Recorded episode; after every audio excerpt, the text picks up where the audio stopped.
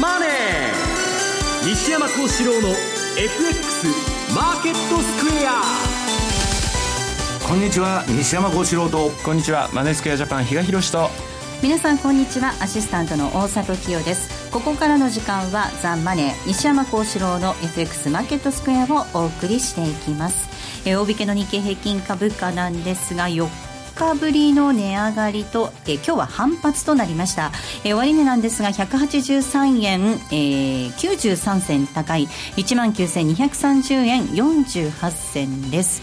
西山さん、ちょっとリスクオフ相場、続いておりました、今日反発ということです。が、諸外国に比べて日経が下げすぎたと、はい、でまあ、郵政上場に絡んであの最低買いだけで上げてたんで、まあ、そこで今度は最低売りになっちゃって、まあ、やや過剰反応したのの、まあ週が、週末のポジション整理もあって戻しと。ただまあちょっとほっと一息というか今日止まってくれないとですね、はい、また土日挟んで来週があれなんで、まあ、ちょっとほっと一息というところですね、はい、そして為替なんですがドル円この時間122円の前半です。東さん、こちらもちょっとドル安が進みましたね、今週はね。まあ、そうですね、まあ、来週、FOMC ですよね。というのもあるんでしょうけれども、その前にもちょっと想定外にですね、えー、原油価格の下落っていうのが急ピッチで進んでしまったかなと、はい、まあ、それに伴ってやっぱり持ってるポジションを一旦手締まってその穴埋めとかいう動きにもつながってるのかなという気がしますね。えー、マーケットについてはこの後も西山さんと比嘉さんにたっぷり解説をしていただきます、えー、さて番組では先週、えー、ユーストリームの配信を行ったんですが、えー、ユーストリームの日ということで特別プレゼントご用意いたしておりました。番組特製のクオカード500円分を5名の方にプレゼントです、えー、プレゼントのご応募にはキーワードが必要になってきます、えー、先週のユーストリームの画面に表示されているあるいは、えー、番組のエンディングで西山さんが発表してくれたキーワードを添えていただいて番組のホームページからお申し込みいただければと思います。締め切りなんですが12月17日12月17日木曜日です。また番組ではリスナーの皆さんからのコメントもお待ちしています。投資についての質問など随時受け付けております。こちらもホームページのコメント欄からお寄せいただければと思います。ザ・マネーはリスナーの皆さんの投資を応援していきます。それではこの後午後4時までお付き合いください。この番組はマネースクエアジャパンの提供でお送りしますえでは今日のマーケット改めてお伝えしていきます。大引けの日経平均株価なんですが、今日は反発となりました。終値、ね、183円93銭高い19,230円48銭となりました。トピックス9.16ポイントのプラス1549.51でした。え売買高概算で24億521万株、売買代金3兆659億円。今日はメジャー S q ということで、商い膨らんでいます。値上がり銘柄数が1260に対しまして、値下がりが、えー、547銘柄。変わらずなんですが、117銘柄となっていました。業種別の騰落率見ていきますと、今日は33の業種のうち27業種が上昇となりました。上げ幅大きかったのが医薬品、そして倉庫、鉄鋼。一方、下げたところが6業種あったんですが、えー、下げ幅大きかったのが水産、保険、その他製品となりました。東証一部の売買高のランキングです。えー、トップがみずほです。2位が三菱 UFJ、3位ユニチカ、4位シャープ、以下木村丹となりました。売買代金のランキング。こちらはトップ、トヨタとなっています。2位がファーストリテイリング。そして3位、三菱 UFJ、以下ソフトバンクグループ、三井住友となりました。えでは、今日のマーケットの外況、そして引け後の情報などについては、マーケットプレスから引き続いて今野記者です。お願いいたします。はい。えー、日経平均株価4日ぶり、まあ、やっとですかね、えー、反発いたしまして、183円高率にして0.97、1%にはちょっと届かなかったというところですね。終わりで言いますとね。はい、えー、過去のところを下げ続けておりましたんで、えー、さすがにといったところでしょうか。え日経平均株価、昨日まで3日間で合計しますと、約650円ほど下げてましたということでして、はい、下げましたね。下げましたね。はい、えー、まあ、200円、200円、200円、ざっくり言うとね、えー、そんな調子で下げましたんで、えー、さすがにちょっと、売り疲れ感多少あったかなということでしょうか。はい、1万9000円割れは免れたということですが、もっとも、S q 今日メジャー S q でしたけどね、これは1万9000割れ、割れ割れちゃいましたということでして、1万8940円台での着地となりましたと。ただ今日の取引時間中はこれ1万9000割る場面はありませんで、いわゆる幻の S q で終わってるということですよね。えー、考えによっては、だからこの1万8943円というのはだいぶサポートラインとしてはね、強く意識されることになるかもしれませんね、今後はね。えー、売買代金3兆円超えましたが、ただ今日はね、先ほどもありましたように、ちょっと特殊な要因で S q で膨れたということですから、あ実力ベースだと、まあ、ここまではいってないということにはなりますけどね。で、えっ、ー、と、まあ、外況としてはそんなところでしょう。はい、為替が円安方向に触れてね、ちょっとここのところ売られていた景気敏感株ですとか、あとは輸出関連、電気とか自動車とか機械とかね、このあたりが、あ戻りを主導したと言っていいと思います。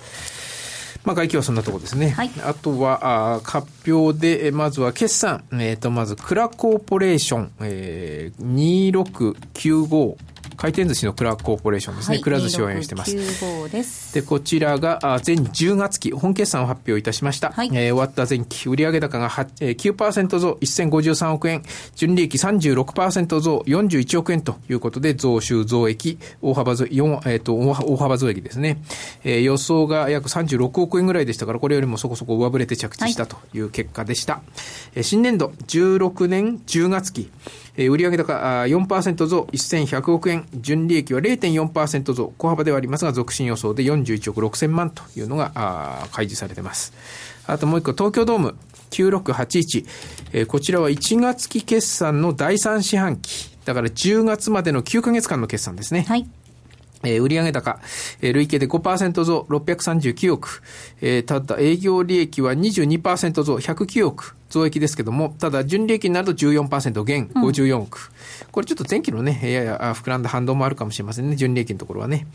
えー、で、先行き予想はあ修正しておりまして、営業利益で2%増847億、純利益は25%減ですね、こちらはね、56億という内容ですね。はいあとはもう一個、えっ、と、決算ではないんですけども、業務、資本業務提携発表したのが、調布製作所5946と、えー、あとは能率5943、はいえー、これどっちもね、えー、給湯器なんかをやってる会社ですよね。はい、で、こちらが、えー、国内の給湯器事業を含めた住宅設備事業全般に関する資本業務提携を行うことを決議したということを発表してますね。お互いに株式なんかもちょっと持ち合うような内容になってます。はい。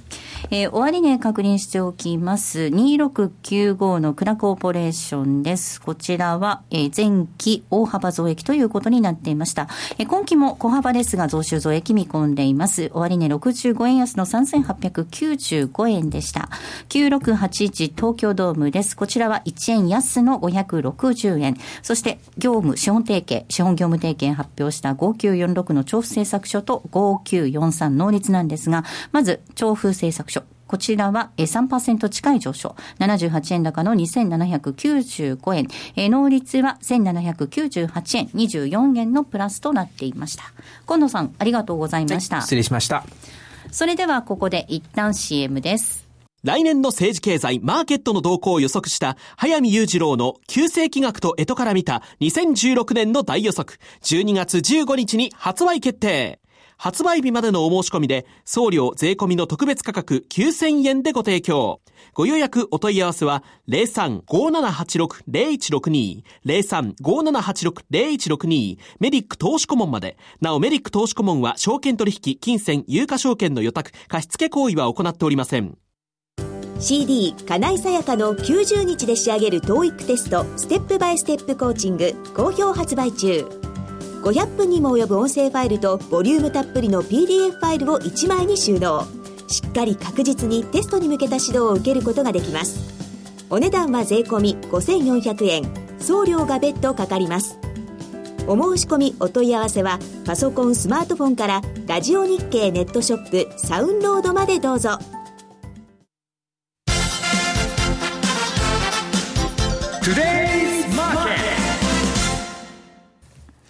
トゥデイズマーケットです。まずは主な通貨のレートを確認しておきます。ドル円なんですが、この時間122円の丸204です。ユーロ円133円の4956。そしてユーロドル1.094447あたりでの動きとなっています。え、では、為替市場のポイントについては比嘉さんです。はい。まずは、まあ、今週あまりですね、先週に比べると、あの、大きな指標がないなという中、一応アメリカの小売売上高が発表になると。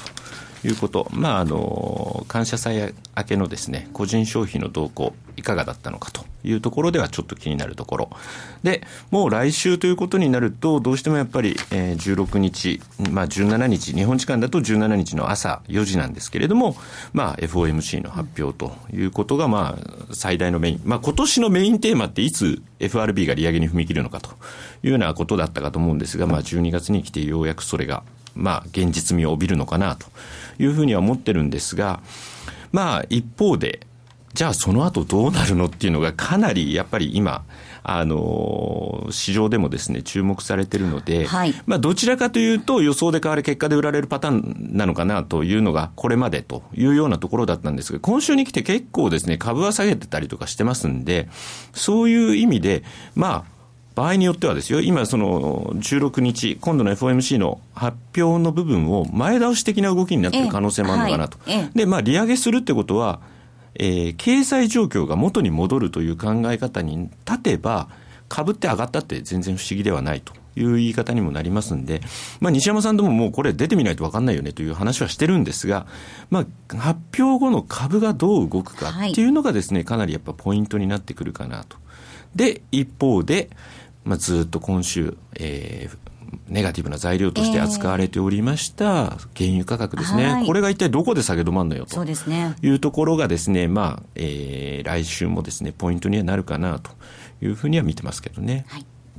えー、では西山さんにお話を伺っていきたいと思います、はい、まあ、今週本当にリスクオフ相場ということでした、はい、今比嘉さんからもお話ありましたがやっぱりその原油価格の下落っていうのは気になりますよね。うんそうですね。まああのこの相場ドラギのあれから具合が悪くなってで、まあ、雇用統計がいいっつって、まあ、月曜日は持ち直してくれたんですけどまあ、今度は原油が来たと。はいで、これは原油というのはですね、まあ、最もあの、下がっていい面と悪い面があるんですけど、はい。まあ、消費者にはいいですよね、はい、基本的には世界経済の体力を奪っちゃうんですね。はい、商品が下がりすぎるとですね、えー、ろくなことがないと。んで、まあ、その、最も原油が下がって誰が困るのかと。これはまあ産油国ですよね。はい、だけど、こんな人らはですね、その、石油っていうのは勝手に湧いとるわけですから、上がろうが下がろうが、まあ別にその時の循環なんでいいんですけど、一番困るのはウォール街だと。で、まあここに来て、まああの、ロイター、ブルームバーグで一番やってるのがウォールストリートジャーナルですかね。ジャンク債が危ない危ないと。もう株式市場舐めてると、今の相場を。で、まあこのジャンク債がですね、その、流動性がないもんで、このまあ非流動性の爆弾がですね、いつ爆発するかというのをみんな恐れてるわけです。で、私はあの、今週に入ってですね、史上最大の電話をもらいまして。史上最大の電話はい。もうあの、たくさんかかってきた。もうし、聞いたこともないようなファンドからもかかってきて、はい、めちゃくちゃやられとると。ええ、今年は。で、まあ、特に新興国はもう運用するものがないんで、はい、いや、あるんですけど、例えばブラジルなんてもう、その15%以上の金利取れるわけですから、あれなんですけど、とにかく運用が難しいと。で、インドネシアとかそういうところも難しいんで、どうしたらいいんだと。で、来年は相当そのファンド運用者がみんな悩んでるわけです。で、そういう中で、今、あの、この放送でずっと取り上げてきました、えっ、ー、と、ジャンク債の ETF。はいうんまあ、あの、ハイールド債ってみんな氷回り債って日本で売って、まあ、投資もよく売れてるんですけど、まあ、これはあの、投資不適格のくず債ですから、まあ、もともと危ないから金利が高いと。で、それがですね、えー、機関、この世界的なまあ先進国の異常低金利を受けて、機関投資家がみんな買ってたんです。個人とかより、昔これ個人が買ってたんですけど、機関投資家、あと投資信託。はい。で、これの ETF がですね、まあ、あのー、炭鉱のカナリアと呼ばれてると、まあ、バブルのですね、えー、指標銘柄と言われてるんですけど、えー、ずっとこのところもう、自利品で下げてるんですね。で、まあ、えー、今週に入って12月8日に、えー、重要な節目を、チャートポイントを割っちゃったと。で、これはえらいこっちゃということに今なってるわけです。うん、で、今のところはですね、これまあ、あのー、6、7年上げまくってますんで、はいえっと、ボートムが48から94まで上がって、で、今まあ80近辺にあると。で、まだ大したことないんですけど、えっ、と、今週だったかな、あのー、日経ベリタスの表紙のタイトルが、まあ、ヒップリスクだと。はい。まだお尻のリスクなんだと。うんで、これが今後テールリスク、はい、尻尾まで行く可能性があるということに注意しろっつって、まあアメリカでは大々的に報道されてると。日本では何にも報道されてないというのがまあ今の状況なんですけど、うん、と、何が問題かっていうと、原油が下がるとですね、シェールガス。はい。シェールガスのそのジャンク債ですね。要するに資金調達するのにこのまあ、氷回り債を使って、えー、やってきたわけですけど、これがですね、シェール企業がデフォルトする可能性が高,、高まると、うん、そうするとこの氷回り債はパーですから、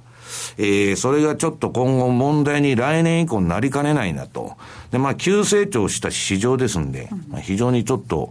えー、市場自体が脆弱というかですね、はい、流動性あります、うん、ありませんので、あの、上がってる時はいいんですけど、下がり出したらですね、誰も、まあ、あの、よほど利回りが出ないと、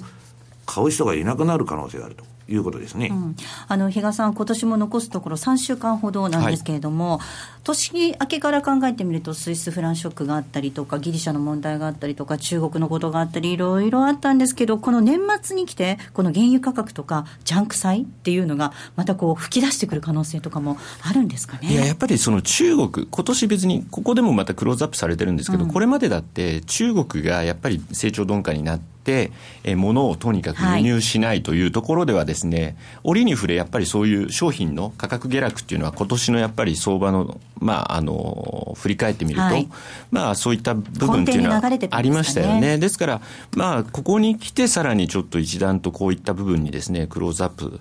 まあ、市場の目が向けられるようになってしまったかなと、とりわけ、まあ、その原油価格っていうのは、まあ、40ドル割らないだろうと思ってたら、はい。という間に割ってしまったというところがですね、今の市場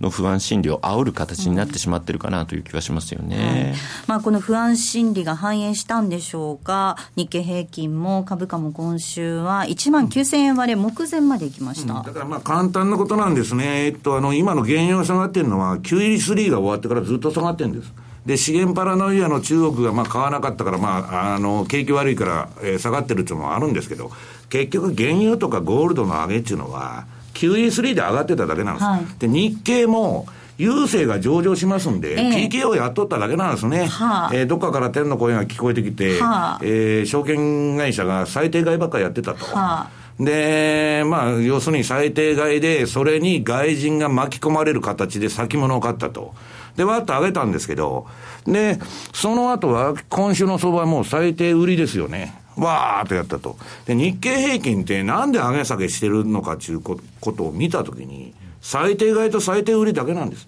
で、上げ余地がいくらあるかっていうのは、最低算がいくら溜まってるかと。それだけなんですね。そしてドル円です、えー、はい、円高進みました、ボリンジャーバンド見てみると、ちょっとこう、ぎゅっと縮んできてるようですね、そう危ない形状なんですけど、これね、ちょっとあの円高取れるのが出るかと私も思ってたんですけど、はい、10月の時にもボリンジャーが収縮して、で、一回円高に増えた。うん。したら、円高トレンド発生するのかなと思ったら、切り替えちゃって、今度は一点円安になっちゃったと。だから、この、えっと、チャートの持ち合い離れの時っていうのは、上行くと見せかけて下行ったり、下行くと見せかけあの、見えて上行ったりしちゃうことがあるもんね。騙しみたいな現象が出やすい、ね、騙しが結構。で、まあ、騙しはストップロスで対処するか、まあ、あと遅れて乗るしかないんですけど、えー、いずれにしてもここから2週間。まあ、あのー、の動きでですね、トトレンドが大きくなるかどうか、日経もドル円もですね、21日ボリンジャーバンドがまあ急収縮しましたんで、まあ、ここからの動きが非常に重要だということですね。西山さん以前からおっしゃっているように、1月はトレンド反転しやすいなんていう傾向もあるようですけれども、はい、これであの我々2000年ぐらいまでえらく儲けてまして、まあ、あの、円高になるとか円安になるとかいうことじゃないんです。ええ年が変わるとですね、ドル円相場っていうのは雰囲気が一転しちゃうんですね。あれあれあれあれみたいな、今まで円安になってたのに急に円高とか、えー、円高になってたのに円安とか。で、それはまあ、あの、今週のレポートに月足で書いて、あの、月足のチャート持ってきて出したんですけど、ここのところどうなってるかって言ったら、まあ、いつでも言ってますように、2年連続1月にドッカンと来たと。で、まあ今年も十分注意する必要があるなと。ただ、あの、そのために、1月に下がるためには12月にもっと上がってくれないと困るんですけど、はいええ、なんか今年の12月はもうクリスマスラリーも、ファンドの仕掛けも失敗して、で、今もうファンドも諦めちゃって、あの、解約が出た分の処分売り、これを成り行きでぶん投げてると、処分を処理して。で、こういうボラタイルな展開になってるんですね。だからまあ、年が明けないとですね、まあ、この16日の FOMC っていうのは重要なんですけど、はい、本格的には出てこないのかなという気もなんとなくしてると。うん、というのは、えー、16日以降の動きをその注視してたファンドもですね、スキーに遊びに来ると、日本に。お前ら年末相場捨ててるのかもう諦めちゃった。えー、いう人もあの一部にいましてですね、えー、それはまあ儲かってるやつはそうなんですね、えー、で儲かってない人だけは今やってると。いうのが今の相場ですね、うん、あの最後に気になるのが、その年末に向けて、まあ、この後の今後の日経平均の動きなんですけど、年内ね、はい、もう一旦ちょっとこれ、あれですかね、ピークアウトしちゃった感もなきにしもあらずなんですかね。うん。まあ、2万円で戻り高値をつけたという声もあればですね、まあ、いろいろあるんですけど、はい、私はあの基本まだ株ロングなんでね、はい、上がってくれないか困るんです、はっきり言って、ポジショントークなんですけど、はっきり言いましたね、うん、ただ、大札さんの為替の連勝記録もここのところとやっと途絶えたと。やっと途絶えた。も含み損がどんどん膨らんでます。潮目が変わったのかなという気もしなことはないんですけど、まあ、まだですね、この26日のボリンジャーバンド、日経平均伸びてますと、はい、まあ、調整相場なんですね。うんだからまあ、ちょっとまだ、その、先ほど言いましたように、まあ、あの、ここ1、2週間してみないと、それが大きなトレンドになるかどうかわかんないけど、まあ、1月相場には気をつけたいということでございます。あとはこの時期、当備の一新って言葉がね、えー、結構目にすること、耳にすることあると思いますからね。はい、まあ、それが日経だと、えー、直近感謝祭からで見ると12連勝、うん、でニューヨークダウでも9勝3敗っていう形みたいなので、まあ、それが果たしてその日経の記録が止まってしまうのかどうなのかっていうとこ。かなり1万9900円ぐらいだったと思うので今年の感謝祭は、はい、微妙なとこですね、はい、ここまではテレスマーケットをお送りしました。1月11日成人の日東京お茶の水で新春外国為替セミナーを開催講師は丹羽宇一郎さん吉田久さんそして私西山幸四郎が2016年のマーケットを独自の視点で分かりやすく解説します。M2J 比嘉宏さん津田孝光さんも登壇。年始めに充実の FX セミナーお申し込みはインターネット限定ザ・マネー番組ウェブサイトからお申し込みください。抽選で500名様を無料ご招待。ソニーの卓上ラジオ ICF-M780N 好評発売中デザイン操作性もシンプルなホームラジオです。ラジオ日経のほか AM、FM が受信できます。お休みタイマーと目覚ましタイマー機能付きで価格は税込1万1880円。送料が別途かかります。お申し込みは0335954730ラジオ日経通販ショップサウンロードまたはネットショップダウンロードまで。J トラリピーボックス。トラップリピートトラップリピート。僕の名前はトラリピトラップリピートトラップリピート。それを略してトラリピ M2J トラリピボックスです。FX 投資をもっと楽しくトラリピで成果を上げることを目指していきましょう。今週も皆さんからたくさん質問をいただいております。ここでご紹介します。えー、まずはスーパーまっちゃんさんからです。いつも役立つ情報をありがとうございます。その役立つ情報を活かしきれてないことが悩みの種、過去決断力のなさです。もたもたしているうちに西山さんがいつもおっしゃっている10月末買い、4月末売りの後期に日経225ミリ先物を買うタイミング逃してしまいました。しかし12月入ってからの800円余りの日経平均の下げを見ると今回ばかりは良かったのかなと思っています。え今後原油安、FOMC の利上げなどの状況からして、えー、どのタイミングで日経225ミニ先物を買えば良いでしょうか？あるいはこのまま良くない状況が続き、今回は10月末買い、4月末売りがうまく動かないことも考えられますかといただいております。はい。いや、あのー、もたもたして決断力がないのは私ですね。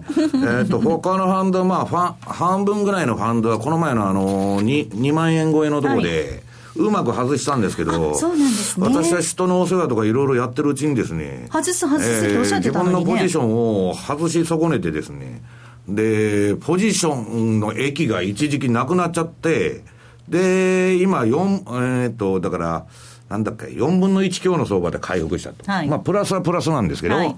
で、まあ、こういうことは相場に対してよくあるわけです。で、私はですね、もうファンダメンタルズも何もこの売買について関係ないんです。リーマン危機が起ころうが何しようが全然関係ないと。とにかく10月末に買って4月末に売って、ストップだけは打つと、置くと。で、まあ、うまくリグレたら途中で降りるのは、もうあの、何でもいいと。で、じゃあどうしたらいいかということなんですけどね。まあ、10月末の終値が、その基本になるわけです。はい。で、それを下回ってきて、まあ、最も相場見ながらですけど、下回ってきたら、えー、追加で買うとかですね、まあ、あの、買い下がるとか、そういうことはしようと思ってますし、うん、まあ、だから、あの10月末買い4月末売りで毎年儲かったらですね、億万長者になっちゃうわけです。はい、そうですね。で、相場というのは、絶対儲かるなんていうのは、その法則は何一つないんですね。あったら相場が成立しないから。で、まあ、それをですね、ストップを置きながら、毎年、あの、もう同じことを繰り返していくっていうあれなんで、この商いの手法に関してはですね、えー、まあ、目先損してるとか、まあ、あの、今年儲かったとかですね、そういうことはあんまり気にしてないんですね。うん、で、あんまりレバレッジを上げないというのが、まあ、重要だということです。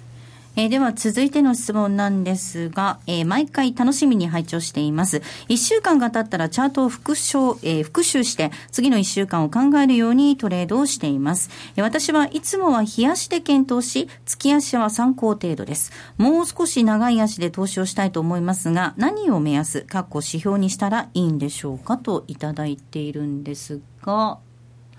どうしましょう？はい、比嘉さん、お願いします。西山さんなんかもよくおっしゃってるんですけど、例えばドル円とかで言うと、まあ、月足はあまり見られないというお話でしたけど、例えばこれトレンドが変わった云々って見るときによく西山さんが20か月移動平均の上にあるか下にあるかなんてよく言いますよね。そうですね。でたそういうのをだから参考にしていくっていうのもありなのかなと。だからそれよりも上にあれば全然問題ない。例えば今だと116円の21銭っていうところが20か月の移動平均なんですけど、ここをだから割り込んでくれば、あもうちょっと流れそれまで変わったねっていうような。まあ長い目で見るとですね、だからそういうような言い方にもなってくるでしょうし、まあそれの今上にはあるというところでいけば、まあ、まだドル円が結構しっかり、まあ、ドルインデックスで見てもかなりしっかりしているという部分もありますので、そのあたりを見てもいいのかなという気はしますけどね。はい。ちゅうかね、あの、どういう時間軸で見るかによって、相場って強気にも弱気にもなるんです。そうなんですいい1時間で見てるのと、月足で見てるのと、日足で見てるのと違うと。だから、それはもう、その、その人その人が、まあ短期トレードが好きな人もいえば、長期のトレードが好きな人もいえば、もうそれはですね、その人の好みでやるしかないんですよね。うん、ただ私みたいに職業人でやってる人間はですね、5分1時間冷やしと。まあ、あの、見るのは週足とか月足も見るんですけど、まあ、それが中心になると。ただ、5分で買いシグナルでも、日足で売りシグナルっていうのもあるということなんで。そういう時はどうするんですか？ベースは日足ですよね、でも、西山さんの場合って。いや、私はその時その時の合ってる時間帯を選んでやってるというのが、正直なところなんですよね、うん、まあ、より長いチャートで大きなトレンドを掴んでで短期でトレードする場合は短いのを見てどこで入って大トレンドが発生してる時は月足週足日足1時間足、全部トレンド相場なんです、はい、ええ、はいということで、はい、ぜひトレンドを確認していただくチャートを見ていただければなと思います。癖になってるっていうのはいいことですよね、うん、こうやってルーティンになっていけば定点観測が必要だと。そうですね。それは大事だと思います。しない方がいいですね、うん、はい。さあ、そして比嘉さん、セミナーのご案内ですが、はい、まずは、えー、年明けですね。札幌に行かれる。寒そうですね。ね、今年結構雪がすごいって聞いてるんであれなんですけれども、はい、まあ、あの全国セミナープロジェクト、まあ、あのうちの場合は年度単位でやってますんで、そういう意味では、えーまあ、2016年の1月も2015というような形でですね、まあえー、やっていくということでいきなりまずは札幌セミナーの方えー、札幌の方にですね、はい、新年はお邪魔するということになってますね。はい。えー、1月16日土曜日になります、えー、アスティ45アキュ中研修室1206ですね。こちらで、えー、開催となります。開演スタートが午後1時になっています。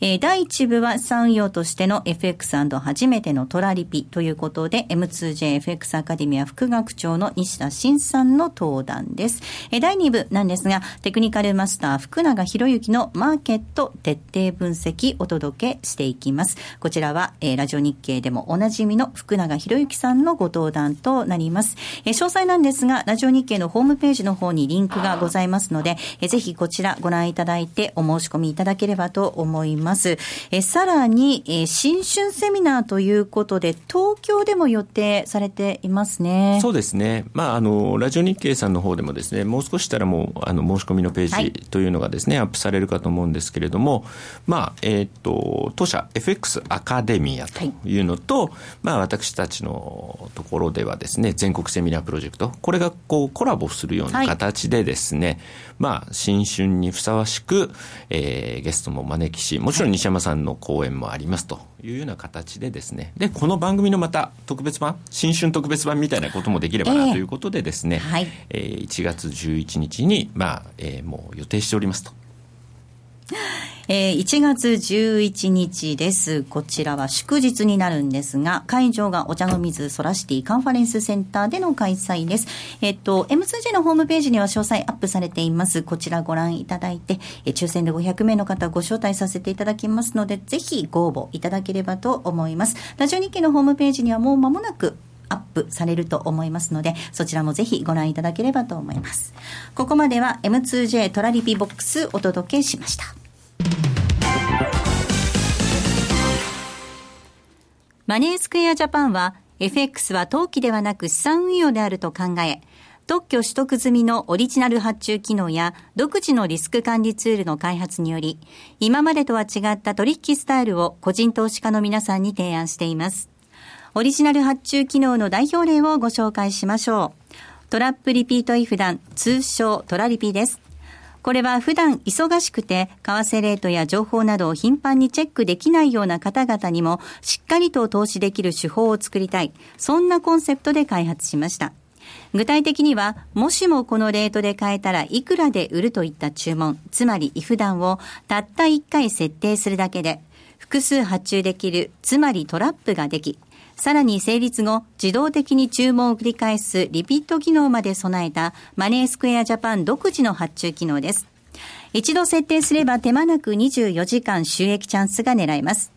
またトレード画面に貼り付いて相場の動きにやきもきすることもないので、感情に左右されない取引が可能です。リアルの取引に入る前にトラリピを試してみたい。そんな方には実際のトレード画面、実際のカーセレートで取引できる FX のバーチャル取引、トラリピ FX バーチャルをご用意しています。ご登録、ご利用は無料です。詳しくはマネースクエアジャパンのホームページをご覧ください。マネースクエアジャパンが提供する外国為替証拠金取引は、外国為替相場の変動や各国市場金利の変動により損失を被ることがあるほか、その損失は投資金額を上回る恐れがあります。また、トラップリピート違反は取引の利益を保証するものではありません。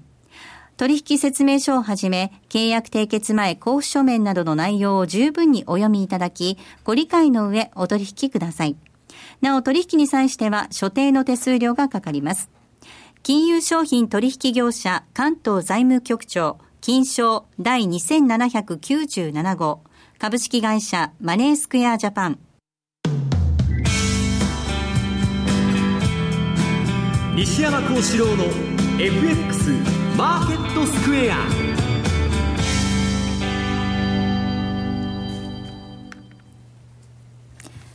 さて、このコーナーではマーケットの見方について西山さんにいろいろな角度で教えていただくコーナーです。え今日のテーマなんですが、クルーグマンの変説ということなんですね。まあ、クルーグマンっていうのはとにかく金ばらまいて緩和しろと言って、まあ、バーナンキのヘリコプターマネーじゃないですけど、まあ、同じことを言ってますしですね。はい、リフレ派ですよね。ええ、リフレ派で、で、まあ、マクロ経済の観点から生産性上げて、まあ、日本の景気良くするんだと言ってたんですけど、えー、このニューヨークタイムズの日本論の再考というのをですね、はいえー、コラムを書きましてですね、まあそこの内容を簡単に言うとですね、まあ違うちゅう人もいるんですけど、リフレ派の中には。まあはっきり言って日本の量的緩和は失敗に終わったと。で、うまくいかなかったのは、はいえー、少子高齢化のせいだ。だからこれから必要なのはね、え財政支出とまあ30兆ほど公共事業を打てと言っとるんですね。でもっと驚いたのは、過去25年の間に日本は穏やかな成長してたんだと。で、それは人口動態が良かったから成長してたんだと。はい。で、ここに来て、えー、まあ、要するに労、労働力人口一人当たりの GDP が2000年以降、アメリカよりも日本のがいいんだと。はい。日本のまあ経験いいって言っとるわけですよね。はい、その伸びていたええ、伸びていたと。はい、で、それは人口動態にあると。うんこの人何言っとるんだろうと。いうことで、ファンドは腰抜かしとるわけですね。まあ、はしご外しじゃないんですけど、要するにですね、えー、この、えー、っとリ、リフレ派の人たちは、えー、デフレの正体を書いた茂谷幸介さん。はい。茂谷さんがデフレというのはですね、少子高齢化のまあ人口動態の波で日本じゃまあ避けられないんだと。はい、で、そこをどうしていくかがその問題だって言ってたんですけど、こいつはマクロ経済とミクロ経済が分かってないとか、むちゃくちゃ批判されてですね、まあリフレ化派からまあ総攻撃されてたと。ところがですね、そのリフレ派の親玉中の親玉のノーベル経済学者のですね、はい、えー、クルーグマンが、要するに、少子高齢化のせいだと。茂谷さんと同じこと言っとるんですね。話にならんじゃないかと。いうことでですね。で、もっと腰を抜かしたのは、じゃあに、日本はなんでインフレターゲットやってるんですかと。はい。これは私がいつでも言ってることと同じことを言っとるんですね。インフレにするのは日本の景気を良くするためでもなければ、賃金を上げるためでもないと。ましてや日経平均を上げたり、円安にするためでもないと。こんなおまけなんですね。財政再建を軌道に乗せるために必要だからやってんだと。で、それはどういうことかって言ったら、まあこの番組でよく言ってます、金融抑圧政策。要するに国が人工的に債券市場とかに、まあ国債買ってますよね、日銀。手を入れて、インフレ以下の金利を作り出しと。で、それを長期に続けることで、えー、インフレ分ですね、借金を減らしていく中、まあ、静かなるデフォルトと、はい、ピムコが呼んだですね、ことをやっとるだけだと。これはですね、アベノミクスで株高だ、それはなんだかんだって言っとったんですけど、まあ目的がそうじゃないかと。で、まあクルーグマンもそんなこと言っとんでですね、なんじゃこらと。いうことに今なってるわけです、うん、ただ日本ではほとんど報道されてないと。いうことですね。そうですね。いまだにね、マーケットではやっぱりその日銀の追加緩和があるんじゃないか、ええ、ないのか、なんてそういう話にもなってますよね、それがこんなことが出てくると全く滑稽でですね、はい、そもそもですね、私が財務省の立場であれば、え、何のためにアベノミクスに乗ったんだと、量的緩和をやったんだと、消費税上げるためなんですよ。消費税上げるため、ええ、それだけ、それ以外の理由は何もないんです。うん、で、それはもう野田政権の時に助走はできてたんですけど、景気良くないと文句が出ますから、で、8%にしたと。で、10%になったら、もう株高とかそんなことはどうでもいいんです。消費税10%にしたらね。ところが、安倍さんが反旗を翻してですね、はしご外しちゃったと。黒田さんが、えー、バズーカ2っていうのは、まあ、全くの無駄玉に終わっちゃったと。消費税10%にするためにやったのに。で、今、黒田さんの追加緩和っていうのが、そのいろいろ話題に上がってるんですけど、はいはい、もう今、あの、世間で議論しとるのはですね、軽減税率を消費税上げた後の、8にするんだ、10にするんだってど、どうでもいい議論ですよ。8でも10でも何が違うんだと。くだらない議論を続けてるわけですけど、ということは、軽減税率の議論に、あの、入ってるってことは、もう10%はやるっていうことなんですね。はい、安倍さんも。うん、じゃあ、黒田さんとこの日銀がですね、追加緩和なんかする動機は何もないわけです。そうすると、株がよっぽど下がるとか、なんかない限りは、まあ、あるいは選挙で、その選挙前に株が下がってるとかね、そういうことがない限りは、あの、やる可能性は少ないということですね。うん、比嘉さん、この日銀の追加の金融緩和っていう点では、どんなふうにご覧になってますか？いや、とりあえずまあ年内というか、来週金曜日ですよね、まあ、これはないんだろうなと、うん、今のところ株も落ち着いてる、まあ、為替もこの水準であれば、まあ、居心地のいい水準のようにですね、まあ、思ってるんでしょうから、まあ、そういった部分では、やっぱり、えーまあ、黒田さんの発言をそのまんま素直に信じるんであれば、賃金動向っていうところはちょっと意識しておく必要があるのかなというふうには思ってるんですけど、まあ今のところからすると、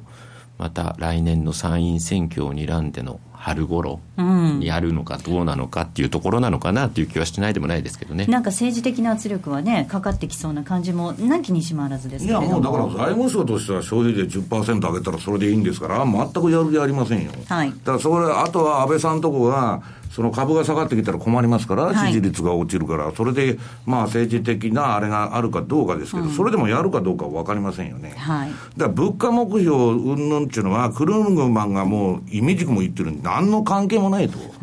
要するに金融抑圧でやってるわけですから、目的が違うわけですね。で、私はいつでも言ってますように、えっと、黒田さんはインフレになったら困るわけですから。はい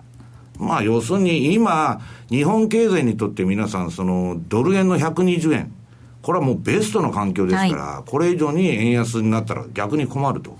いうことですから、まあ、しばらくは動く動機がないと、まあ、ほとんどのファンドが言っとるわけですね。うんまあ、あのマーケットって本来その政治的なものとは別のところにあると思っていたんですけれどもやっぱりそうやって考えると政治的な影響ってものすごく受けるんだよって話だと思うんですね。いやそれぞれの思惑が合致したんですよ、うん、財務省は消費税上げたいし、はい、安倍さんは、えー、景気よくして人気を上げたいとい。うことです。ね、はい、安倍さんは別にやりたいことは他にあるわけですからその支持率維持のために、まあ、そういう政策をやったと。うんでアメリカでもその政権のが変わることによって、為替の動きってちょっと変わってくることありますもんね。ですね、ファンドの間で今議論になってるのは、えっ、ー、と、私、2000、これ何年だっけ、13年の6月にですね、アメリカのまあ為替政策についてのレポートを書いたわけです。はい。で、まあ、要するに、その、オバマ政権っていうのはクリントン政権の全くコピーなんだと。まあ、クリクリントンもオバマも1期目は円高、円高っていうか、まあ、ドル安政策を取ったと。で、2期目がドル高政策と。で、まあ、その通り今なってるわけです。で、それはいいんですけど、じゃあなんでそういう政策になったかって言ったら、たまたま2期目がアメリカ景気良かったから。はい。要するに景気良かったらドル高政策するし、景気悪かったらドル安にするっていうだけのことなんですね、アメリカの政策っていうのは。超単純。うん、で、それが今問題になってるのは、アメリカの製造業がドル高でですね、えー、景気が良くないと。はい言ったときに、来年の選挙に睨んでですね、えー、っと、あのイエレンとかどうでもいいんですよ。その、えー、っと、FRB っていうのはどうでもいいんですけど、財務省。ルーのとこから牽制が飛んできたら、これは注意しなきゃいけないと。で、まあ、ドル高せ、あの、選挙前になるとですね、おそらく、あの、ドル高牽制。はいがどっかで出てくると、来年の。で、その標的っていうのはですね、ユーロとかそんなに人民元にならないんですね。えー、物を言いやすい日本にいつでもまあ、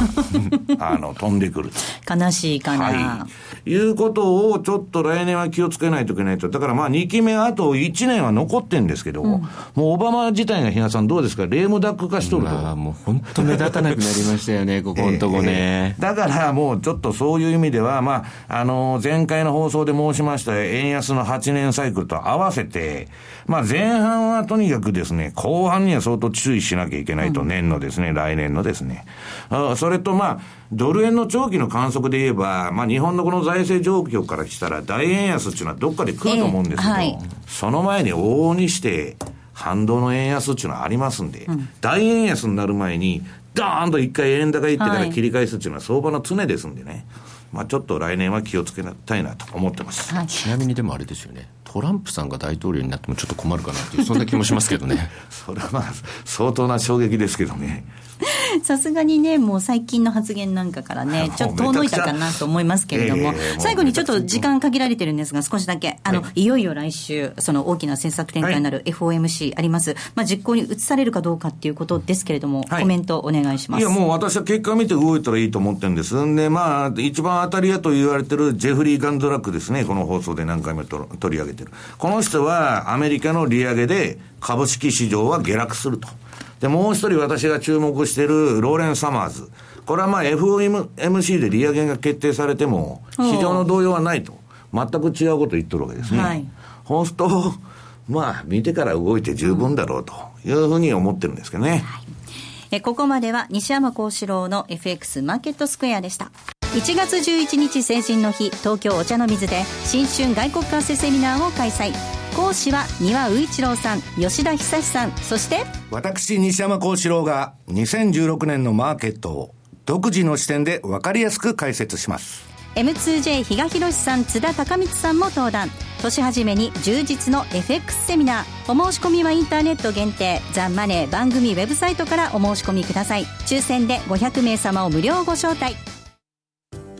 ラジオ日経今野記者待望の新刊 CD 今野博明の3000銘柄から3回ふるいにかけて絞り込んだ2015年冬の厳選8銘柄は好評発売中。CD60 分価格は税込5400円。別途送料をいただきます。お申し込みは03-3595-4730ラジオ日経通販ショップサウンロード。またはラジオ日経ネットショップサウンロードまで。M2J M2JFX 投資戦略